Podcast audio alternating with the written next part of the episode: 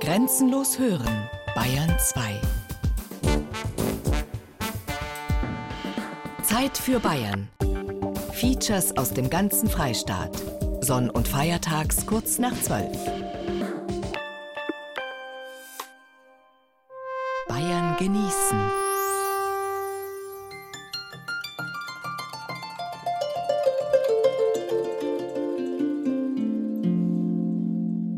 Weiß. Bayern genießen im Januar mit Gerald Huber.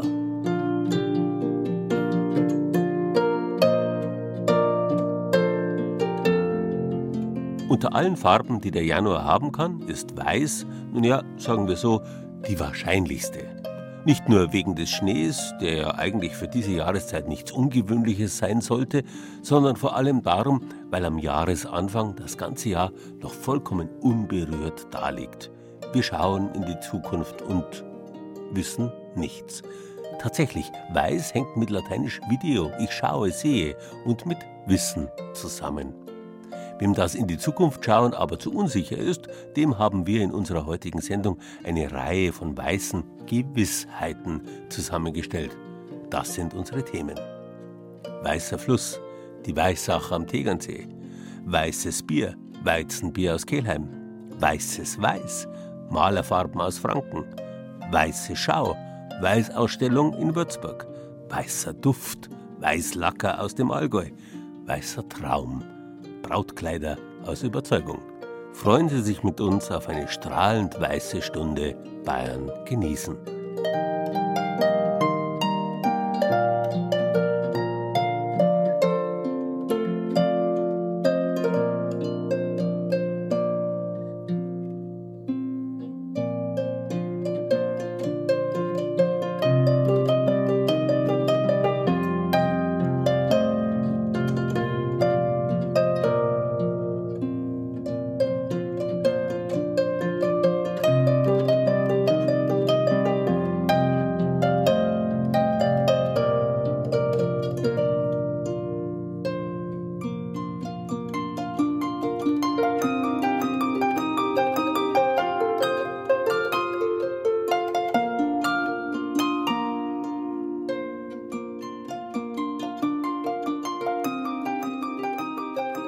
Was wäre Bayern ohne sein Wasser? Oberbayern zumal. Fließendes Wasser kennt man hier schon von Natur aus im Übermaß. Wasserfälle, Klammen, gichtende Bergbäche, wunderbare Schauspiele der Schwerkraft und des reichlichen Segens von Regen und Schnee. Im Gegensatz zu den trägen Strömen und Seen des Flachlands nennt man das rasche Bergwasser lebhaft und trifft genau ins Schwarze, die ewige Bewegung des Wassers ist vielleicht einer der wichtigsten Gründe dafür, dass Leben auf unserem Planeten überhaupt existiert. Wir sind Kinder des bewegten Wassers und wir brauchen es zum täglichen Überleben. Vorausgesetzt, es ist sauber. Genau deswegen faszinieren uns die kleinen Bäche. Ihr Weg von der Quelle ist in aller Regel nicht weit. Die Weißach beispielsweise, einer der Zuflüsse des Tegernsees, wird insgesamt nur 20 Kilometer lang und transportiert dennoch so viel Wasser wie im Flachland ein kleiner Fluss. Sie entspringt in den Blaubergen, wird gespeist vom Schwarzbach und dem Rotmattalgraben und dem Grüneckgraben. Ist doch logisch, wie der Fluss dann heißt. Die Weißach. Die Weißach, doch ganz einfach. Warum die Weißach Ache heißt, leuchtet ja noch ein. Unterwegs sind wir mit Christine Miller, die die Landschafts- und Kulturführer im Tegernseer Tal ausbildet. Ja, Ache ist ein Wortstamm, den gibt es in vielen germanischen Sprachen. Die Ache, die Ach, die Ohe. Wahrscheinlich kommt auch die Aue davon, hat vielleicht sogar einen Bezug zum lateinischen Aqua. Also es heißt einfach Fluss, ein Gewässer, so mittlerer Größe. Wir haben ja verschiedene Achen bei uns im Tegernseer Tal. Da gibt es die Weißach und die Rottach. Aber bitteschön, wer von den Spaziergängerinnen weiß dann auch, warum die Weißach weiß heißt? Die Weißach, warum die Weißach heißt? Ja, da können wir ja nachdenken schnell. Weil es so vielleicht so klar ist, dass das so schönes Wasser ist. Nicht ganz verkehrt. Weiß kommt vom althochdeutschen wies, mittelhochdeutsch wiss, bedeutet glänzend weiß. In die Richtung geht dann auch die Erklärung von Christine Miller. Die Weißach ist sicher weiß, weil sie schäumt und weil sie steil herunterbricht und dann eben die weiße Gischt erzeugt. Es gibt aber auch eine andere Theorie. So wie Weißenfels an der Saale seinen Namen davon hat, dass dort so schön weiße Sandsteine gebrochen werden, könnte die Weißach ihren Namen auch von dem hellen Kalkstein der Felsen haben. Ja, wobei die Kalkbrennerei, die ist an der Rottach erhalten geblieben. Möglicherweise hat es das hier auch gegeben. Diese großen weißen Kalksteine, die konnte man in besonderen Meilern rösten und Kalk gewinnen. Und damit hatte man wieder ein Baumaterial, Holz und Kalk zum Löschen und Bauen bis hin zum Stuckmachen für die barocken Kirchen.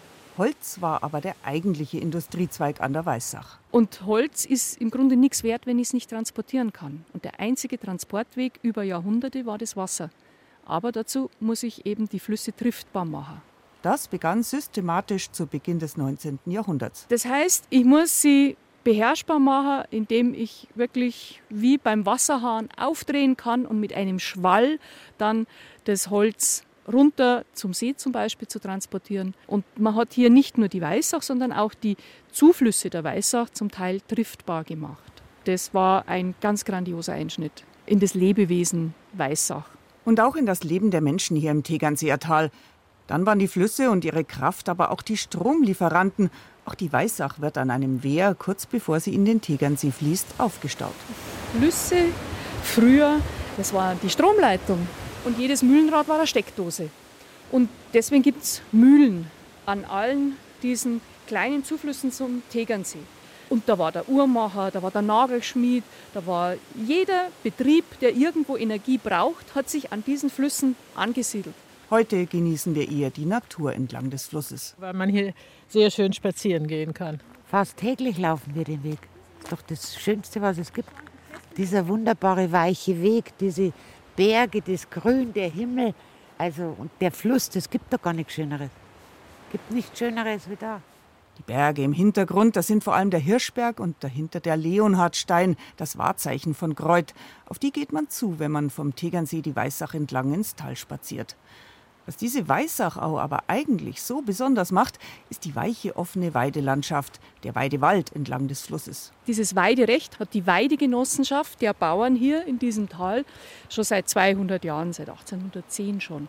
Das heißt, dass, wenn wir jetzt hier ein paar Monate früher unterwegs gewesen waren, dann waren hier die Kälmern gestanden, das Jungviech, die hätten sich die Füße ein bisschen gekühlt in der Weißach. Und sie machen einen ganz besonderen Typ Wald, einen parkähnlichen Wald, weil die Bäume immer wieder verbissen werden vom Weidevieh. Und das ist eigentlich ein Charakter, wie wir es in den künstlichen Parks eigentlich nachempfunden haben. Es ist nicht dicht und geschlossen, es fällt immer die Sonne rein, man hat ganz besondere Pflanzen da auch, die es sonst im Wald nicht gibt, der viele Wacholder. Lebensraum für ganz viele geschützte Tiere, vom Bläuling bis zur Ringelnatter.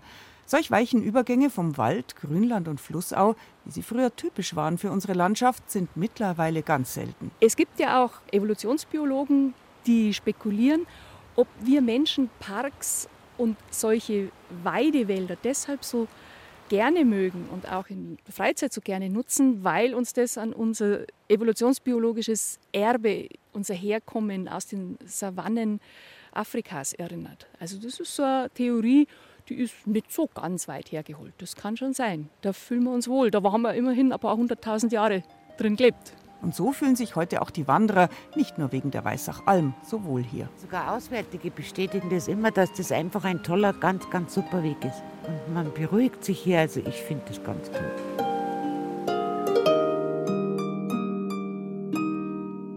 Wenn Sie Lust bekommen haben auf eine beruhigende Winterwanderung entlang der Weißach, auf unserer Internetseite bayern2.de-Zeit für Bayern finden Sie neben einer Fotostrecke auch eine ausführliche Wegbeschreibung.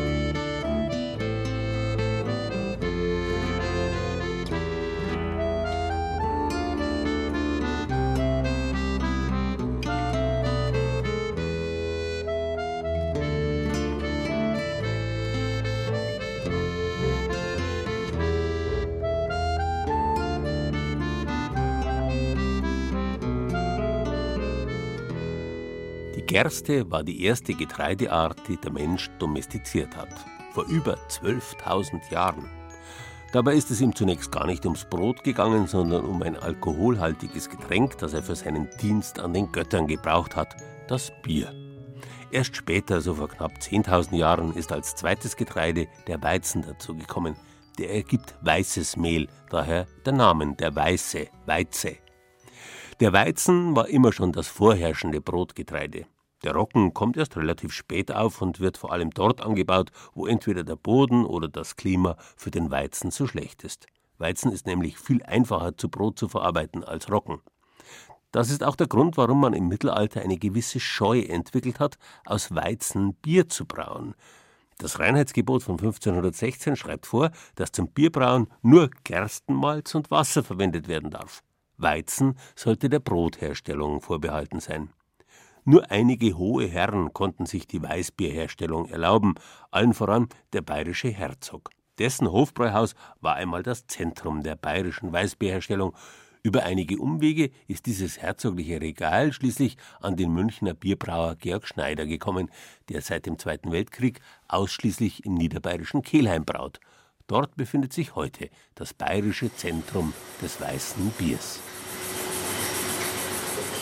Braumeister Hans-Peter Drechsler dreht seine Runde durch die Produktion. In der Halle mit den langen Förderbändern werden pro Stunde 40.000 Flaschen Bier abgefüllt noch ist die Flüssigkeit recht trüb.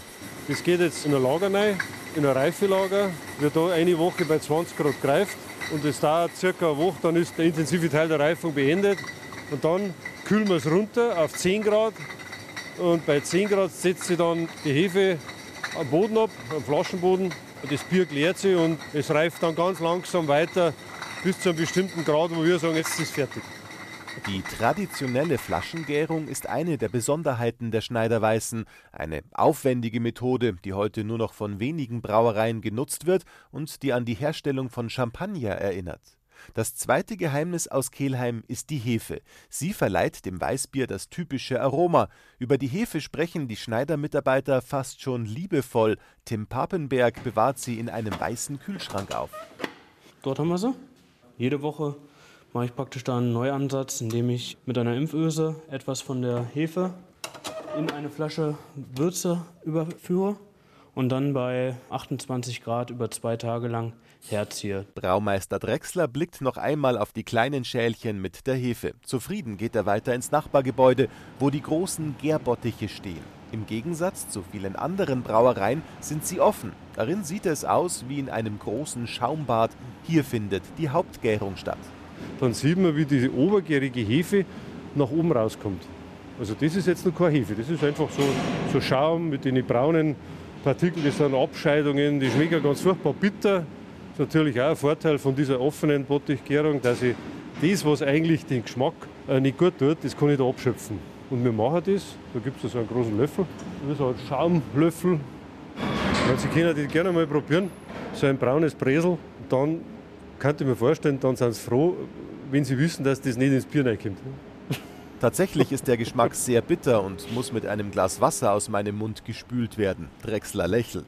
Seit den 80er Jahren ist er schon in Kelheim. Brauereichef Georg Schneider weiß, was er an ihm hat. Gemeinsam entwickeln sie neue Geschmacksrichtungen. Die Ideen dazu entstehen auch mal am Biertisch, wie die zur Hopfenweißen, mit einer befreundeten Brauerei in Brooklyn hat Schneider einen Versuch gemacht. Wie schmeckt das Bier, gebraut nach dem gleichen Rezept in den USA mit amerikanischen Rohstoffen und wie im Freistaat mit bayerischen Zutaten? Es waren komplett unterschiedliche Biere. Also der Einfluss der Rohstoffe ist so eklatant gewesen. Und wir haben dann beide Biere nebeneinander verkauft und es sind beide gekauft worden, weil die Bierfreaks gesagt haben, nee, wir wollen den Unterschied auch darin schmecken. Wir wollen sehen, was leisten bayerische Rohstoffe, was leisten amerikanische Rohstoffe und Hopfen. Ein spannendes Projekt und daraus ist die Hopfenweiße geblieben, die dem Bierliebhabern recht viel Spaß macht, weil es ein extrem rundes und trotzdem herb gehopftes Bier ist. Schneider hat sich sogar einmal den Spaß erlaubt und gerechnet. Aus den vielen Malz-, Hopfen- und Hefevarianten zusammen mit den unterschiedlichen Wasserqualitäten könnten theoretisch 28 Milliarden Geschmacksvarianten hergestellt werden. Im Maisch- und Läuterbottich in Kelheim wird heute der Aventinus gebraut, ein dunkles Weizenstarkbier. Das Rezept ist mehr als 100 Jahre alt. Gebraut wird natürlich nach dem Reinheitsgebot. Wobei bei uns die Besonderheit ist als Weißbierbrauerei, dass wir Gerstenmalz und Weizenmalz verwenden. Die Standardbrauerei, die untergäriges Bier, also Pils und Helles und so weiter braut, die äh, verwenden ausschließlich Gerstenmalz und wir verwenden 60% Weizenmalz und 40% Gerstenmalz. Obergärig heißt, die obergärige Hefe, die steigt während der Gärung nach oben und die untergärige Hefe, die sinkt nach unten. Die Brauerei gibt inzwischen sogar Tipps, zu welchen Gerichten die Biere am besten schmecken.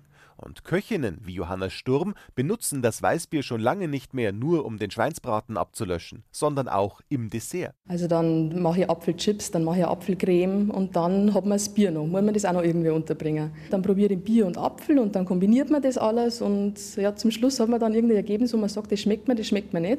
Wenn es mir nicht schmeckt, muss ich es noch verfeinern.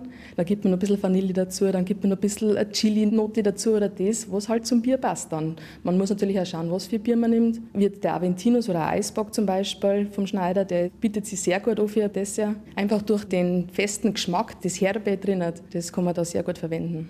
Das Weißbier kann auch zu Schokolade oder Käse schmecken. Sogar ein Weißbiereis hat die kreative Köchin schon gemacht, mit großem Erfolg. Vom guten Geschmack aus Kelheim sollen auch die Bierbotschafter berichten. Stefan Butz hat die rund zweiwöchige Ausbildung zum Diplom-Biersommelier gemacht und dafür mehrere tausend Euro bezahlt. Dafür hat er zum Beispiel auch gelernt, wie wichtig das richtige Glas für den Genuss ist. Es gibt zum Beispiel ganz interessante Wissenschaft, wie das Bier auf die Zunge auftritt. Und das ist unterschiedlich, ob das Glas dick ist, ob es dünn ist, wie es gewölbt ist. Und beispielsweise will man bei einem eher malzigen Bier haben, dass es eben eher auf die hinteren Teil der Zunge auftrifft, damit dann eben die richtigen Regionen angesprochen werden. Beim eher hopfigen Bier, was vielleicht auch ein bisschen süßliche Hopfennote hat, will man, dass es weiter vorne auf die Zunge auftritt, um die süßen Regionen anzusprechen. Der Braumeister Hans-Peter Drechsler hält derweil ein dünnes Weinglas ohne Stiel in der Hand. Darin ist Cuvée Barrique, ein Bier, das in alten Weinfässern gelagert worden ist. In Kelheim geht man eben trotz der langen Traditionen auch neue Wege.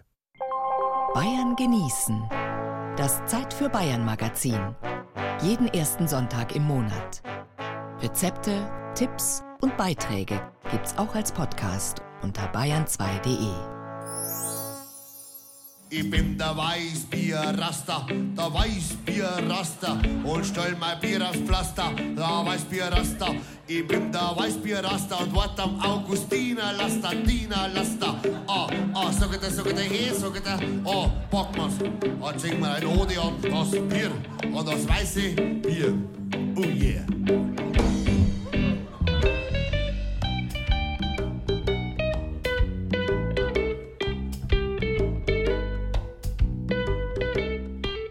Spätestens im Physikunterricht haben wir gelernt, weiß ist eigentlich keine Farbe, genauso wenig wie schwarz.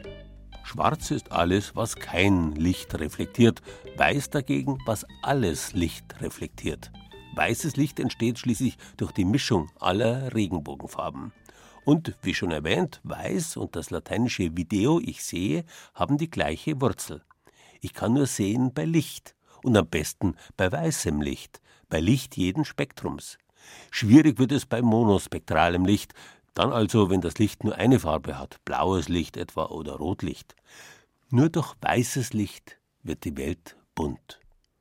Und auch wenn Schwarz und Weiß streng physikalisch zu den unbunten Farben zählen, in der Praxis gibt es natürlich die physikalischen Idealfälle selten, weswegen man hier, wie bei anderen Farben auch, sehr wohl von unterschiedlichen Weißtönen sprechen kann, ja, in der Kunst sind die verschiedenen Weißtöne gar die wichtigsten Farben. Es blubbert, gurgelt und klappert in der Künstlerfarbenfabrik Karl Kreul. Maschinen rühren Bindemittel und Farbpigmente in großen Edelstahlbottichen zusammen.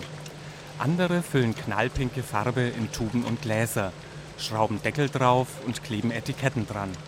Das Werk in Hallandorf bei Forchheim produziert jedes Jahr eine Million Liter Farbe zum Malen auf Glas, Seide, Stoff oder Leinwand. Am besten verkauft sich die Farbe Weiß, sagt Geschäftsführer Florian Havranek.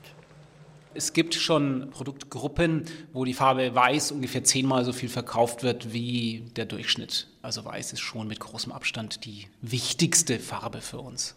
Und mit Abstand das wichtigste Weiß ist das Titanweiß. Entwickelt wurde es ein Stockwerk über der Fabrikhalle. Dort brütet Laborleiter Karl-Heinz Haberer über den Rezepten. Die genaue Rezeptur für sein Titanweiß will er nicht herausgeben. Ein bisschen was verrät er aber doch. Die Basis ist hier ein Leinöl und Sonnenblumenöl. Das ist die Basis für Ölfarben und der weiße Farbton wird erzielt durch Zugabe von Weißpigment, in dem Fall hauptsächlich Titandioxid. Das Titandioxid ist ein mineralisches Pigment, das wird aus dem Mineral Ilmenit gewonnen durch chemische Umsetzung. Das Titanweiß ist das Wichtigste. Wir haben auch noch ein Zinkweiß, das nimmt man eher zum Abtönen von Buntfarben, weil es eben nicht so deckend ist. Und darüber hinaus haben wir noch ein Deckweiß, was man eigentlich nimmt, um zum Beispiel einen Maluntergrund zu erzielen. Weiß ist also nicht gleich weiß. Das gilt neben den Ölfarben auch für das Acrylweiß. Der Name Acryl bezeichnet das Bindemittel. Die weißen Pigmente werden statt mit Öl mit einer Kunststoffdispersion gemischt. Auch hier gibt es wieder unterschiedliche Weißtöne. Der Künstler mag es mal matt, mal glänzend, mal flüssig, mal pastos. Zu seinen Farben greifen aber nicht nur Hobbymaler, sondern auch sehr bekannte Künstler, sagt Geschäftsführer Florian Havranek. Wir sind sehr stolz, auch wenn er nicht selber direkt bei uns einkauft, weil wir nur an Händler und nicht an Endverbraucher verkaufen. Aber wir wissen es, weil wir mit ihm in Kontakt stehen, ist Gerhard Richter. Also man weiß voneinander und er schätzt unsere Farben auch sehr. Das Weiß auf seiner Palette verdankt Gerhard Richter einem fränkischen Maler, Karl Kreul. Er erfand 1838, also vor 176 Jahren, eine sogenannte Farbreibemaschine. Damit ließ sich Farbe erstmals industriell herstellen und die Pigmente mussten nicht mehr von Gehilfen per Hand gemahlen werden. Das Prinzip ist in der oberfränkischen Künstlerfarbenfabrik bis heute gleich geblieben. Nur die Zutaten haben sich geändert. Das beste Beispiel ist die Farbe Bleiweiß. Künstler haben sie von der Antike bis in die Neuzeit verwendet, heutzutage hat sie aber keinerlei Bedeutung mehr, da sie giftig ist. Martin Tischler arbeitet trotzdem damit. Er ist Restaurator am Germanischen Nationalmuseum in Nürnberg.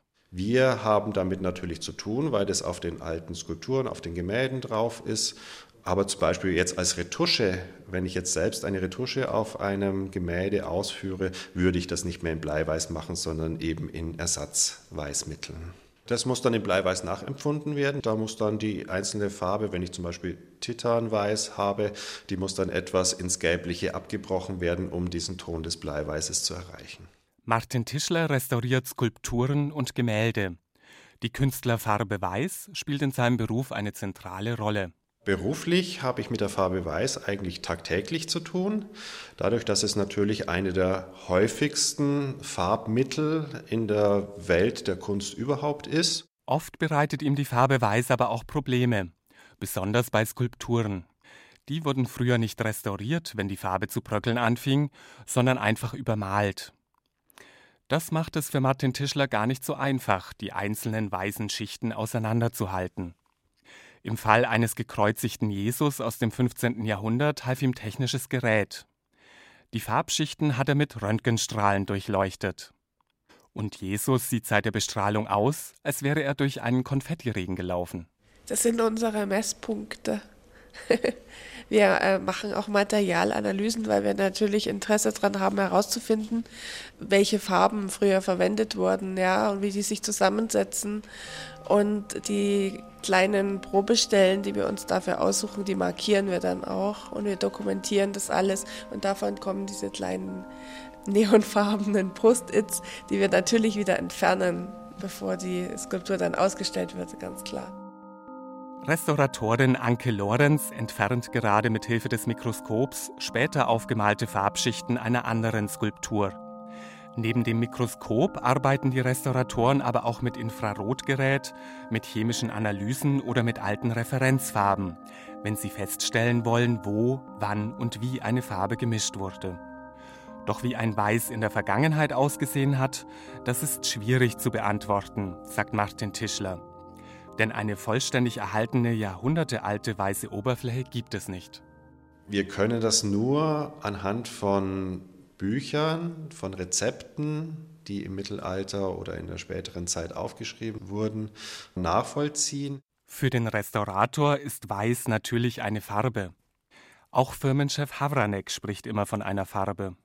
In der Farbenlehre gilt Weiß allerdings als Nichtfarbe oder als unbunte Farbe. Für Marco Stahnke, der an der Akademie der Bildenden Künste in Nürnberg studiert, ist die Farbe Weiß nicht richtig greifbar. Also das Weiß existiert ja praktisch gar nicht. Es ist ja was ganz Immaterielles, genauso wie Licht. Und doch spielt Weiß in seinen Werken eine große Rolle. Es macht viele seiner Bilder zu Objekten. Durch ihre weiße Oberfläche nehmen sie Gestalt an. Marco Stahnke spielt dabei mit der Form, lässt Teile des Keilrahmens weg oder fügt neue hinzu. Bei einem seiner Bildobjekte hat er beispielsweise auf einer Seite den Rahmen durchtrennt. Das Bild ist schief, wälzig und wirft Schatten. Auf die Leinwand hat er ein rotes Quadrat gemalt. Und jetzt ist aber so, dass natürlich ein, ein gewisser Rand um dieses Quadrat stehen bleibt, der schief ist, der eigentlich das Quadrat erst definieren kann letzten Endes. Und da ist es halt auch so, dass das Weiß jetzt in dem Fall natürlich die Funktion hat oder den Anspruch hat, gar nicht zu existieren, nur damit eben das Quadrat auf dieser Leinwand existieren kann. Erst das Weiß bringt die rote Farbe so richtig zum Leuchten. Es ist für ihn der Diener der Malerei. Eine ähnliche Funktion hat für ihn auch die weiße Wandfarbe in Ausstellungsräumen. Sie hilft, die Kunst bewusst wahrzunehmen. Vor jeder Jahresausstellung werden deshalb die Wände in fast allen Akademieräumen weiß überpinselt. Das Weiß soll die Arbeitsspuren von ausgewaschenen Pinseln, eingeschlagenen Nägeln oder hingeschmierten Nachrichten an Mitstudenten überdecken und die Kunst zum Strahlen bringen. Also in dem Fall hat das Weiß dann wirklich so eine fast schon verschleiende Funktion, um diesen ganzen Arbeitseifer, wie er hier herrscht, in der Akademie unter den Teppich zu kehren. Die Farbe Weiß neutralisiert also, sie schafft Klarheit und reduziert die Dinge auf das Wesentliche und die Besucher der kommenden Jahresausstellungen können ohne Ablenkung die Kunst genießen. Eine Bildergalerie aus der ältesten Fabrik für Künstlerfarben in Deutschland und manches mehr finden Sie auf unserer Internetseite bayern2.de Zeit für Bayern.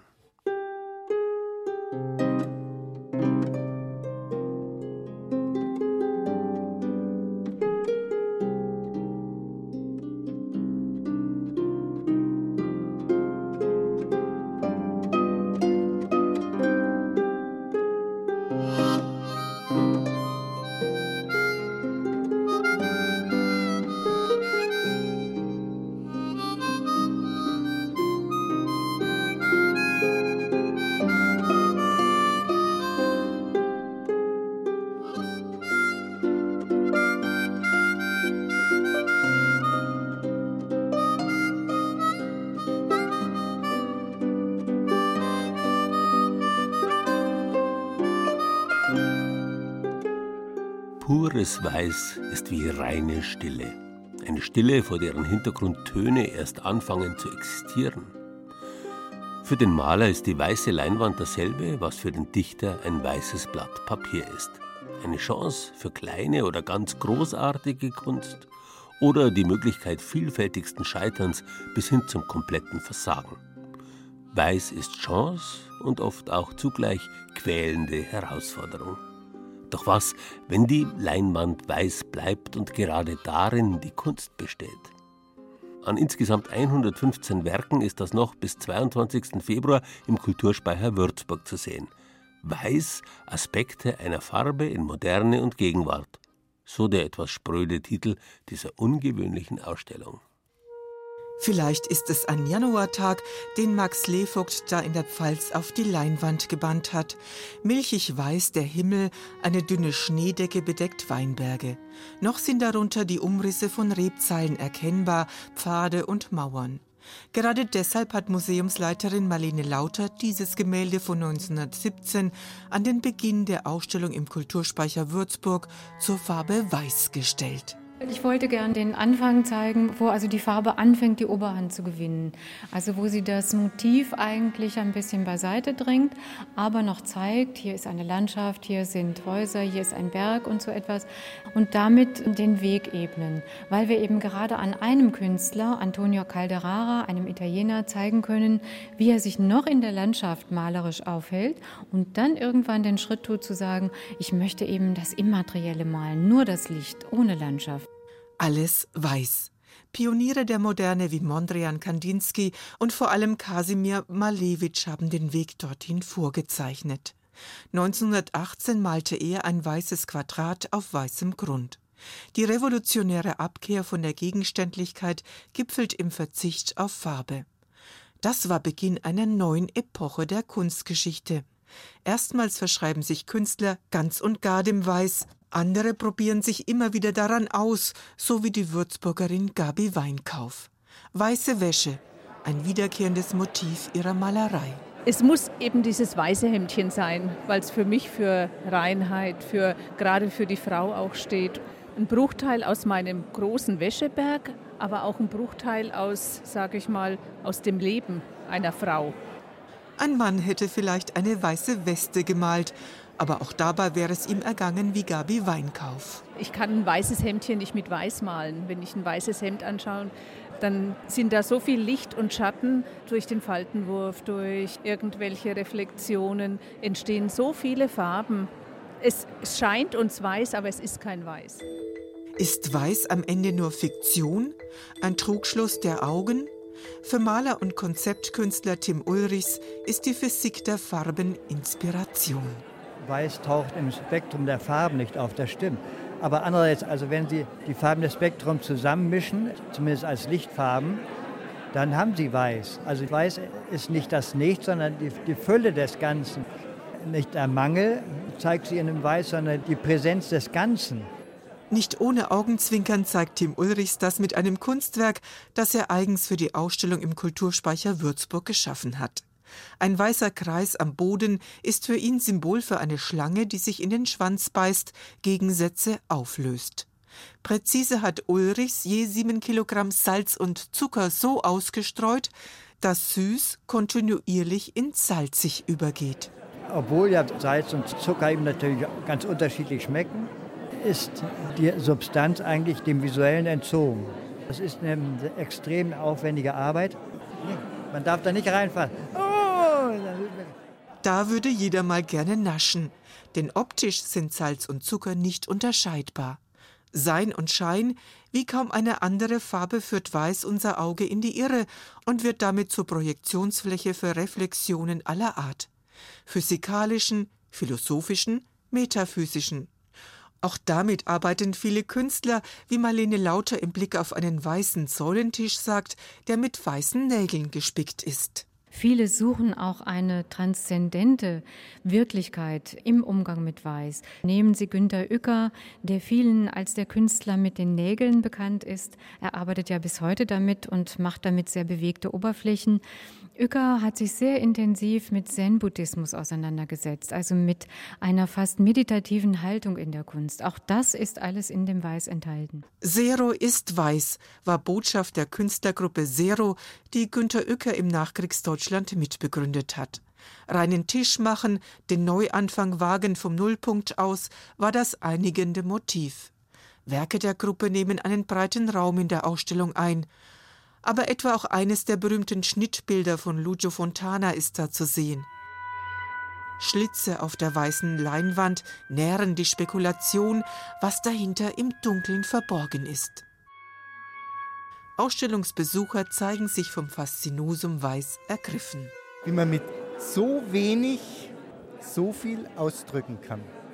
Das hat man vorher nicht so im Sinn, wenn man an Weiß denkt wie vielfältig Weiß ist und was Weiß alles ist. Bekannte Namen sind hier, gute Sachen. Weiß in vielen Abtönungen. Das ist grauer, das ist blauer, das ist verschwärzlicht, erdgetönt und, und, und. Ich bin erstaunt, dass man überhaupt so viel erkennen kann auf diesen weißen Bildern. Weil ich habe im Moment gedacht, weiß ist weiß, aber durch die Schatten und auch durch die äh, Struktur faszinierend. Adressen, Öffnungszeiten und Informationen zu der Ausstellung finden Sie auf unserer Internetseite bayern2.de Zeit für Bayern. Übrigens, wer am Dienstag ganz in weiß gekleidet in den Kulturspeicher Würzburg kommt, der hat freien Eintritt. Und sollte jemand bei so viel Weiß Lust auf eine Tasse schwarzen Kaffee bekommen, dann sollte er nach dem Ausstellungsbesuch bei der MS Zufriedenheit einkehren. So heißt das Museumsbistro im Kulturspeicher im Alten Hafen in Würzburg. Ein Inklusionsprojekt Menschen mit Behinderung sind dort als Servicekräfte eingesetzt. Zufriedenheit garantiert.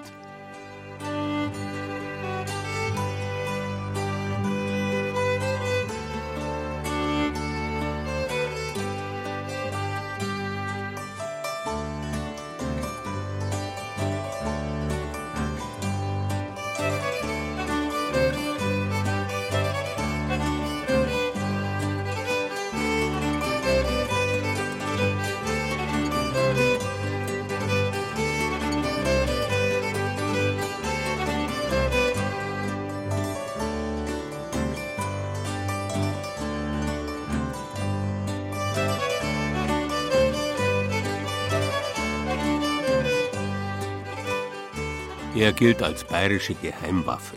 Wäre er nicht erst im Jahr 1874 erfunden worden, sondern bereits 1866 anlässlich der letzten Gelegenheit, zu der Bayern noch auf Preußen schießen durften, dann hätte, so sagt man, wohl schon allein sein Geruch die feindlichen Preußen zurückgedrängt, Bayern den Krieg gewonnen und die deutsche Geschichte wäre anders verlaufen. Die Rede ist vom Weißlacker, einem Käse, der als weltweit erster im Jahr 1876 vom bayerischen König patentiert wurde. Tatsache ist, der Weißlacker ist ein bayerisches Original. Einen wie ihn gibt es sonst nirgends auf der Welt. Der Name Weißlacker übrigens kommt von der weißen lackartigen Schmiere, die bei der Herstellung und anschließenden Reife auf seiner Oberfläche entsteht. Allgäuer Weißlacker polarisiert, Während einige ihn als Stinker heftig ablehnen, sind viele seinem Duft und noch mehr seinem Aroma verfallen. In eine große Edelstahlwanne schießt die Milch. Nebendran steht Betriebsleiter Karl Michael Gruber. Fast alles ist weiß. Die Milch, Grubers Kittel, seine Haube auf dem Kopf und die weiß gekachelten Wände der großen Halle. Hier im Sonthofener Milchwerk stellen vier Mitarbeiter als einzige verbliebene Produzenten den legendären Weißlacker in kompletter Handarbeit her. Alles beginnt in der Edelstahlwanne. In die Wanne kommt dann Kulturen dazu. Die Kultur nimmt man zum Säuern, dass der Käse säuert, dass er auch Aroma und Geschmack bekommt. Anschließend kommt Lab dazu. Das Lab nimmt man zum Gerinnen. Das heißt, wir gerinnen das Eiweiß und daraus entsteht dann der Käsebruch. Nach zwei Stunden kommt die Käsemasse in 13 x 13 cm große Formen und ab dem nächsten Morgen für zwei Tage ins Salzbad. Danach geht es für den Weißlacker ein Stockwerk tiefer. Im dunklen Schmierkeller hat der Käse erstmals seine Ruhe. Sechs Wochen liegen die Käsewürfel in dem kühlen Keller. Zwischen den Holzregalen hängt schon ein deutlich vernehmbarer Käsegeruch. In mühevoller Handarbeit kümmern sich die Käser hier um den Weißlacker. Er wird zweimal in der Woche mit Wasser und Salz von allen sechs Seiten mit einer sachten Bürste abgerieben, gebürstet, geschmiert, kommt dann wieder zurück ins Regal, liegt dann wieder einige Tage, wird wieder geholt zum Schmieren. In der Zeit im Schmierkeller entsteht die charakteristische weiße Schmiere auf dem weichen Käse.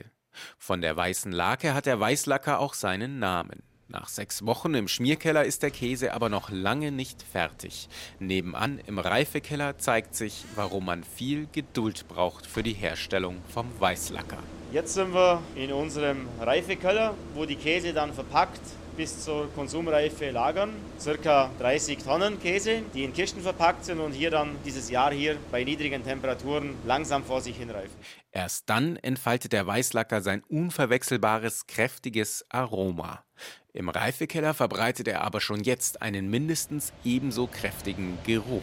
Weißlacker ist ein sehr eigenartiger Käse, sagen wir mal. Und Sie können vom Weißlacker nicht so viel essen wie von einem anderen Schnittkäse oder einem milderen Käse. Weißlacker hat seine Kenner oder seine Freunde, die kaufen ihn und die lieben ihn auch, aber halt in kleineren Mengen. Entstanden ist der Weißlacker in Wertach im Oberallgäu. 1874 soll er zum ersten Mal seinen charakteristischen Duft verströmt haben. Zwei Käser haben ihn dort mehr oder weniger durch Zufall erfunden. Die Gebrüder Krämer haben damals in Wertach in einer kleinen Senderei Limburger, Stangen-Limburger hergestellt. Sie haben vermutlich die Käse zu lange im Salzbad gelassen. Der Allgäuer ist ein sehr sparsamer Mensch. Sie wollten die Käse nicht wegwerfen. Der Käse hat einen sehr hohen Salzgehalt gehabt. Sie haben die Käse weiter im Keller gepflegt. Haben sie irgendwann nach langer Zeit mal probiert und haben gemerkt, der Käse ist gar nicht so schlecht. Den könnte man vielleicht auch noch verkaufen und daraus ist der Weißlacker entstanden.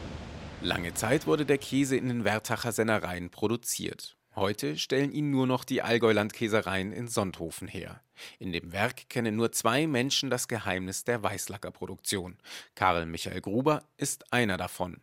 Und für ihn ist der Weißlacker der beste Käse der Welt. Weil er einen ganz eigenartigen Geschmack hat, er hat einen eigenartigen Geruch. Es gibt nichts Vergleichbares. Es gibt absolut nichts Vergleichbares mit diesem Käse. Unvergleichbar findet auch Gertrud Knoll den Weißlacker. Sie lebt in Wertach, dem Geburtsort des Käses. In der Bauernstube ihres Bauerncafés bietet Gertrud Knoll ihren Gästen auch gerne mal einen Weißlacker an. Kalt isst man eigentlich am allerliebsten auf einem kräftigen Brot, auf einem Schwarzbrot mit Dickzwiebel und dann ein schönes Weizenbier dazu. Er ist einfach ein deftig würziger Käse. Man kann ihn als saure Käse machen in einer Essigölmarinade mit Zwiebel und Knoblauch diese Variante aber nach Möglichkeit in der Gruppe genießen, weil sonst bleibt man einsam, weil man einfach sehr kräftig danach riecht. Aber auch warm findet der Weißlacker häufig Anwendung in der Küche von Gertrud Knoll. Zum Beispiel zum Würzen von Suppen oder Soßen. Sie kriegen da einen ganz einen feinen, würzigen Geschmack an ihr Erste hin und der löst sich komplett auf. Also Freunde, wenn sie zum ersten eingeladen haben, erfahren nie, wie sie zu der guten Sauce gekommen sind und wo dann natürlich nie fehlen darf, das ist bei der Käsespatze in einem gescheiten eigenen Käsespatze, da gehört einfach auch ein Brickle Weißlacker rein. In Wertach gibt es regelmäßig spezielle Weißlacker-Käseseminare. Mehr dazu natürlich unter bayern2.de. Zeit für Bayern.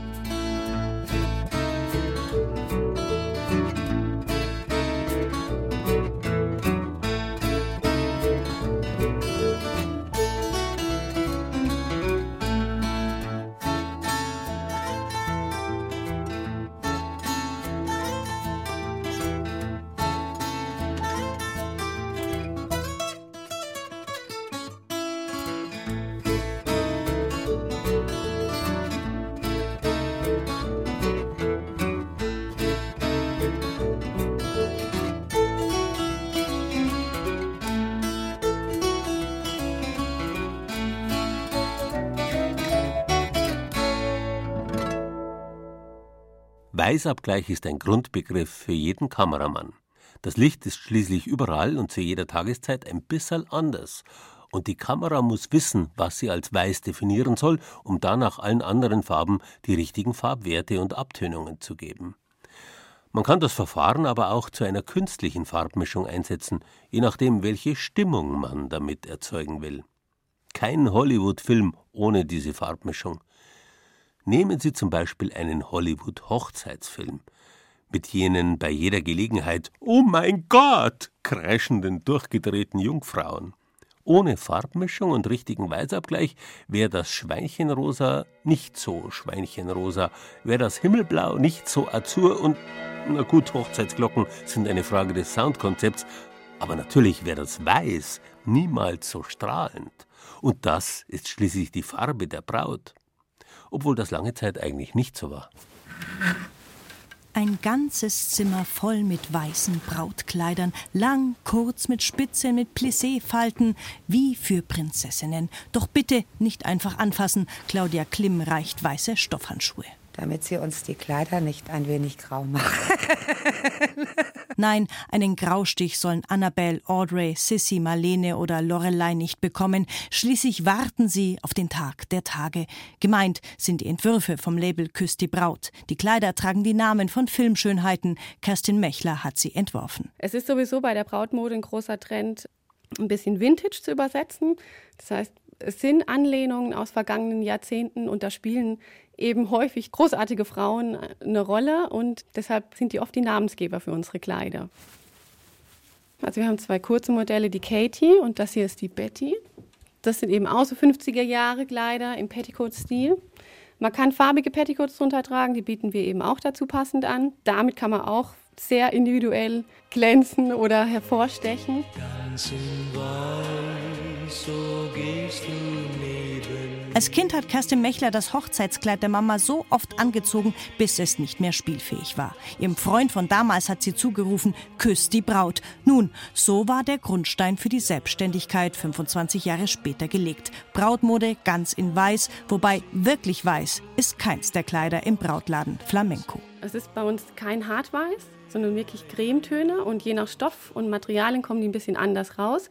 Und es steht wirklich allen. Also ich wüsste nicht, wem es nicht steht. Jedem steht eine andere Nuance. Heutzutage ist die Braut wirklich offen und sie darf machen, was sie will. Sie kann natürlich auch farbig heiraten, aber da bin ich jetzt vielleicht ein bisschen konservativ. Das ist einfach, weiß ist die Farbe der Braut. Heiraten ist wieder in Mode und zwar richtig. Mit Festen, in denen von der Einladungskarte bis zum Danksagungsfoto alles gestylt ist, auch die Braut. Und deswegen lassen sich Bräute Kleider was kosten. Schick, modern und von Kopf bis Fuß eingekleidet kostet das dann rund 2000 Euro. Und es ist nicht nur der Traum in Tüll, Seide und Chiffon, der den Hochzeitstag so besonders macht, sondern irgendwie hat so ein Hochzeitskleid magische Kräfte. Das hat Jenny gemerkt, als sie vor rund zwei Monaten geheiratet hat. Also es ist schon ein anderes Gefühl auf alle Fälle. Also für mich war es zum Beispiel so, dass ich bis kurz vor der Kirche wirklich tiefenentspannt war. Ich habe meine eigene Hochzeitstorte noch gemacht. An dem Tag mit der fertigen Frisur stand ich noch in der Küche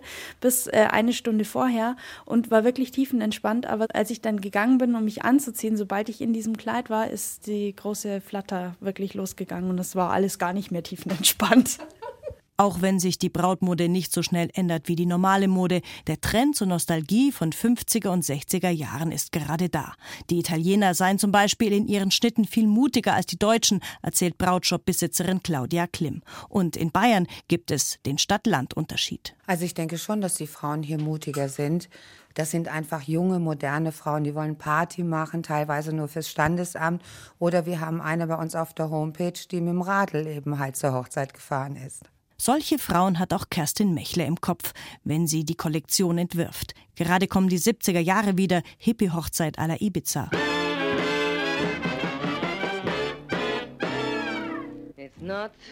Und die Roaring Twenties sind auch wieder zurück. Es gibt sogar einen Hosenbrautanzug in Weiß namens Marlene, angelehnt an die Dietrich. It's simply because I'm the laziest gal in town.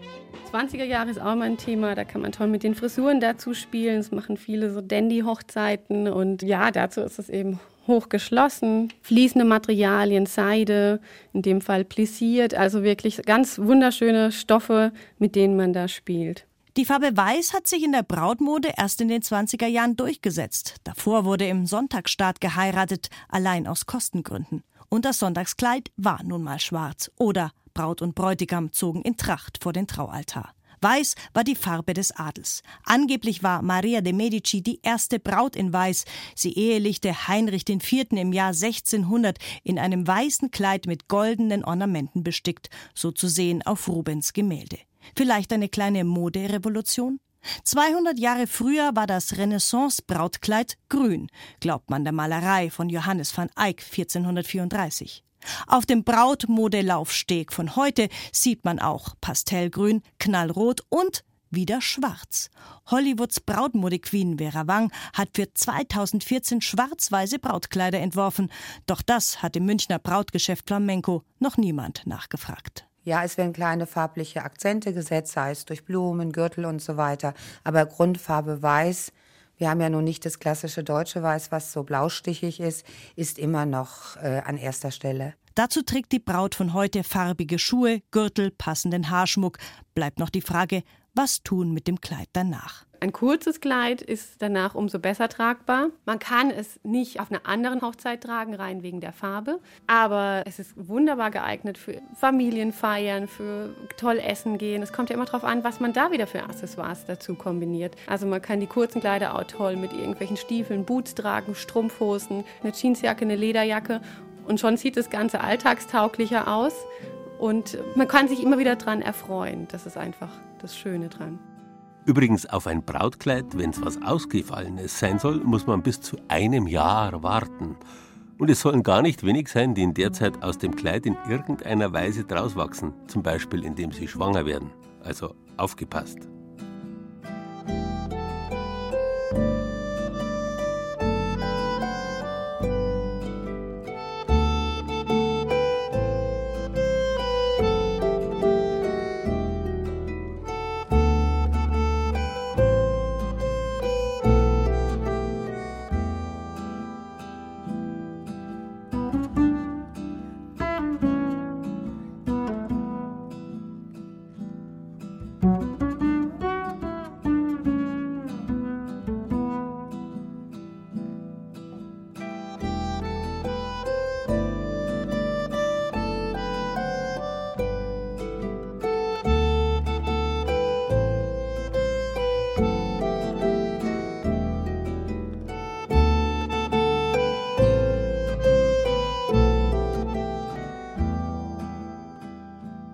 Weiß ist eine Farbe mit vielfältiger Symbolik. Im Vordergrund steht die Bedeutung von Unschuld und Jungfräulichkeit. Dazu kommt die Reinheit. Seitdem Sauberkeit zu den obersten Prinzipien der ärztlichen Kunst gehört, haben die Doktoren dieser Welt ihren angestammten schwarzen Talar abgelegt und sind zu den sprichwörtlichen Halbgöttern in Weiß geworden. Die zentrale Insignie der ärztlichen Zunft, der weiße Kittel.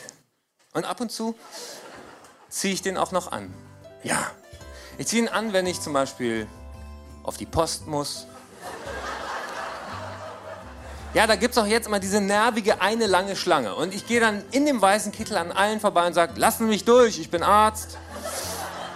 Dabei haben sie davon profitiert, dass Weiß schon immer eine göttliche, zumindest eine heilige Farbe ist. Nicht umsonst trägt seine Heiligkeit der Papst als einziger Würdenträger der katholischen Kirche fast ausschließlich Weiß. Entsprechend ist Weiß auch die Farbe der Unendlichkeit und der Unsterblichkeit und des Friedens. Wer die weiße Flagge hisst, der gibt auf. Weiß aber ist auch die Farbe der Freiheit, der Leere und der Stille. Die richtige Farbe jedenfalls nach dem Feiertagstrubel. Ich wünsche Ihnen einen angenehm ruhigen 1. Januarsonntag.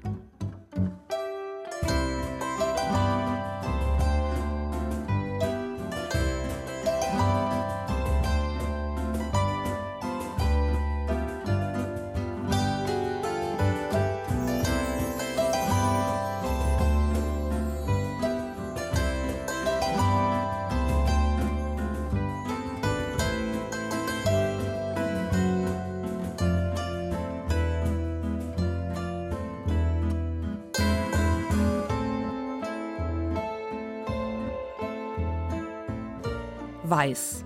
Das war Bayern genießen im Januar mit Gerald Huber und Beiträgen aus den 6 BR Regionalstudios. Christine Gaub von der Redaktion Oberbayern berichtete über die Weißach am Tegernsee. Andreas Mack vom Studio Ostbayern ließ uns das Kehlheimer Weißbier probieren. Die vielen Formen von Weiß in Deutschlands ältester Künstlerfarbenfabrik zeigte uns Christian Schiele vom Studio Franken. Durch die Ausstellung Weiß im Würzburger Kulturspeicher führte uns Barbara Markus vom Studio Mainfranken.